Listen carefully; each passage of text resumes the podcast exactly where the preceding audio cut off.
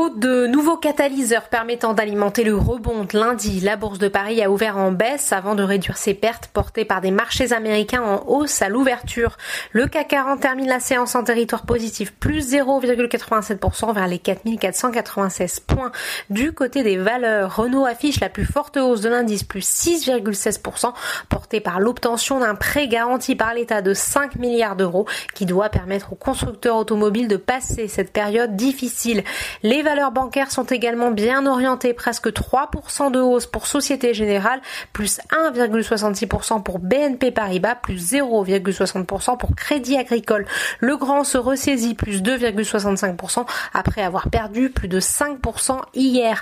A contrario, c'est une séance difficile pour Michelin, moins 1,75%, plus forte baisse du CAC 40. Standard Poor's place sous perspective négative la note de crédit à long terme du groupe, s'inquiétant de l'impact de la crise du Covid-19 sur la demande de pneus. L'agence de notation anticipe même une baisse de 15% des revenus du groupe cette année. Unibail Rodamco Westfield recule également moins 1,57%, deuxième plus forte baisse du CAC 40.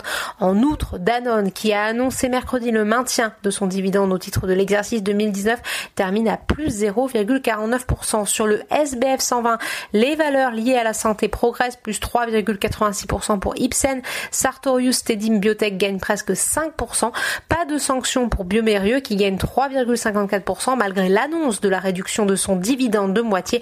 Il faut dire que le groupe pharmaceutique est dopé par l'annonce du remboursement par la sécurité sociale des tests sérologiques du Covid-19 réalisés sur ordonnance.